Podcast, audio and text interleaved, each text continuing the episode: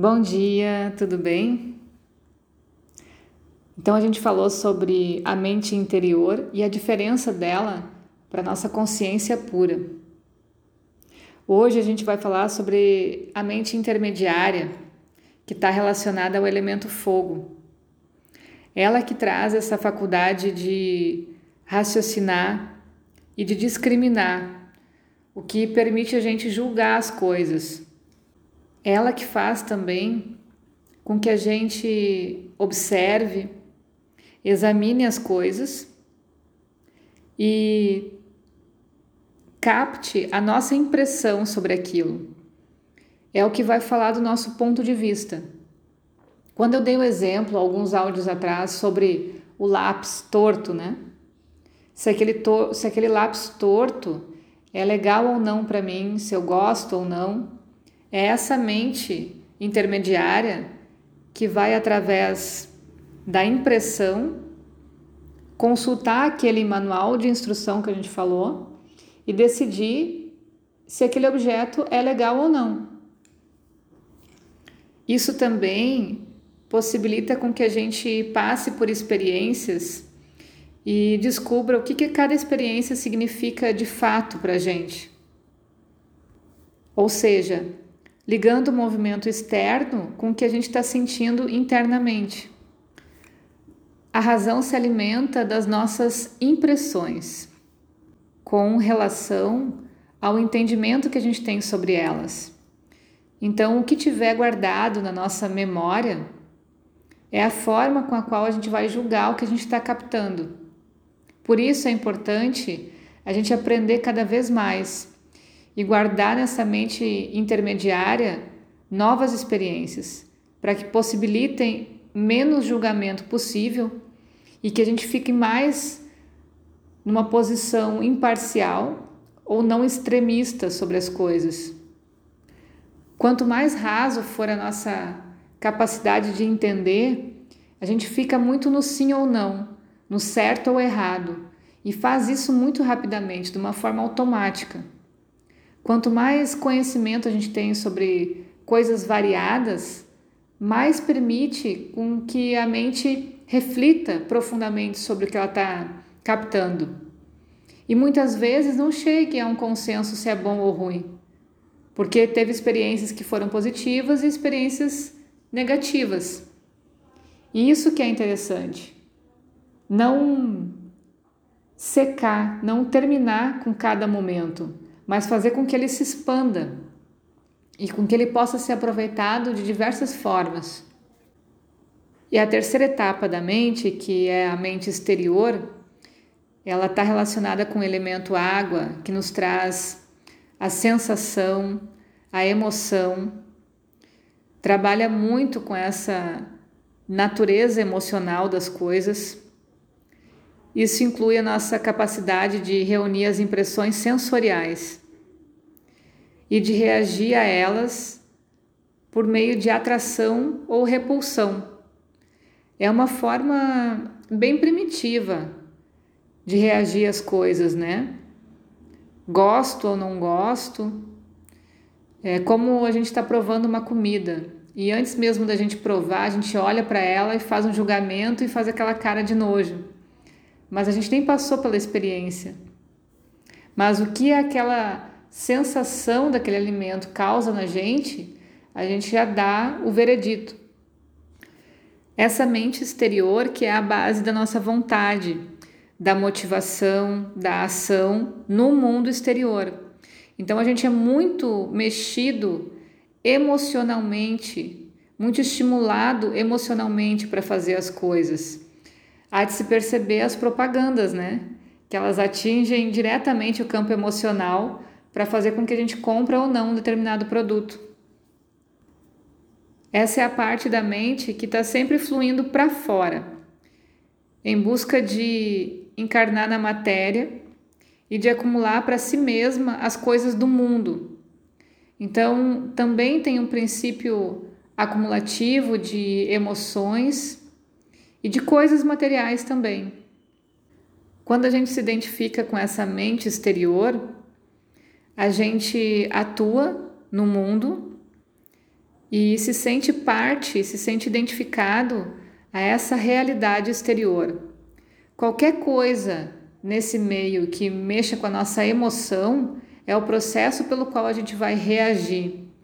Então, a gente percebe as pessoas fazendo isso no dia a dia, se movendo de uma forma impulsiva, né? Se alguém fala de uma forma ríspida com a pessoa, ela já se leva para o lado pessoal e responde pior ainda.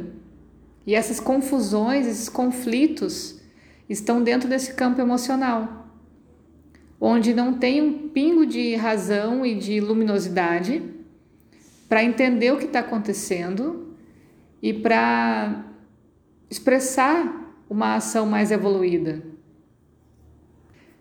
É nessa parte da mente que contém os nossos pensamentos comuns, nossas emoções e sensações. Esses três aspectos da consciência, interior, eh, intermediária e exterior, funcionam nesse eu inferior, nesse eu matéria. Esse eu exterior é como a gente enxerga o corpo, como a gente expressa o corpo, nossa identidade física. O eu interior é o nosso sentido de subjetividade, de pureza, de colocar nossa identidade espiritual mesmo em evidência, além da identidade corpórea. E essas duas identidades, desse eu maior e desse eu exterior, eles podem ser comparados como a terra e o éter. A cada passo a gente vai aprofundando um pouco mais o que a gente está estudando sobre a mente, repetindo alguns conceitos, mas de uma perspectiva diferente para que a gente vá entendendo de fato como essa mente tão difícil da gente observar funciona. Quando a gente falou da mente interior, intermediária e exterior, elas pertencem a esse eu pequeno relacionado ao ego e relacionado à terra. É o, é o sentido desse eu isolado, individualista, e que faz a gente se comportar de uma forma egoísta, como a maioria das pessoas que a gente vê ao nosso redor aí, né? Dizem que o caos do mundo existe porque existe um movimento egoísta. Quando a gente se identifica com esse eu menor, a gente se identifica com o ego e com a imagem do corpo físico, a, a nossa atuação fica extremamente limitada. Procura desenvolver os nossos dons ou ter uma percepção mais sagaz sobre a vida e é muito difícil, porque não está essas informações não estão relacionadas ao ego, estão relacionadas ao desapego, a quando a gente parte para a visão da consciência. É esse eu pequeno que faz com que a gente sempre fique tentando se tornar alguém, conseguir algum espaço, conseguir alguma coisa no mundo, né? E na verdade, não é nada que complete esse vazio que a gente sente. Essa busca parece que nunca termina. Claro, porque a gente está focando numa identidade falsa e não na real identidade, que é essa identidade da alma. Um beijo para vocês.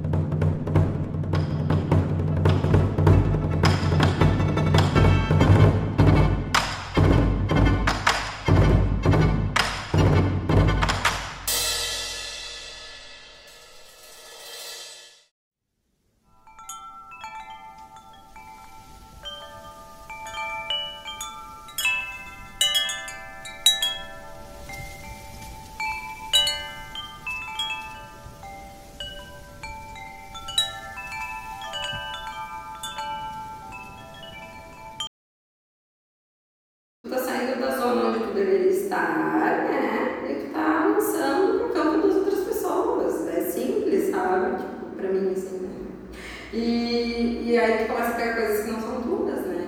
Às vezes ah, a raiva pessoa, tipo, para, não quero saber. Ou às vezes a pessoa, tipo, opa, ela quer fazer tudo, então toma, vai, vai, arrasa então. Quando você tá assim, esse cara tá lá, tem que começar a pegar uma fora.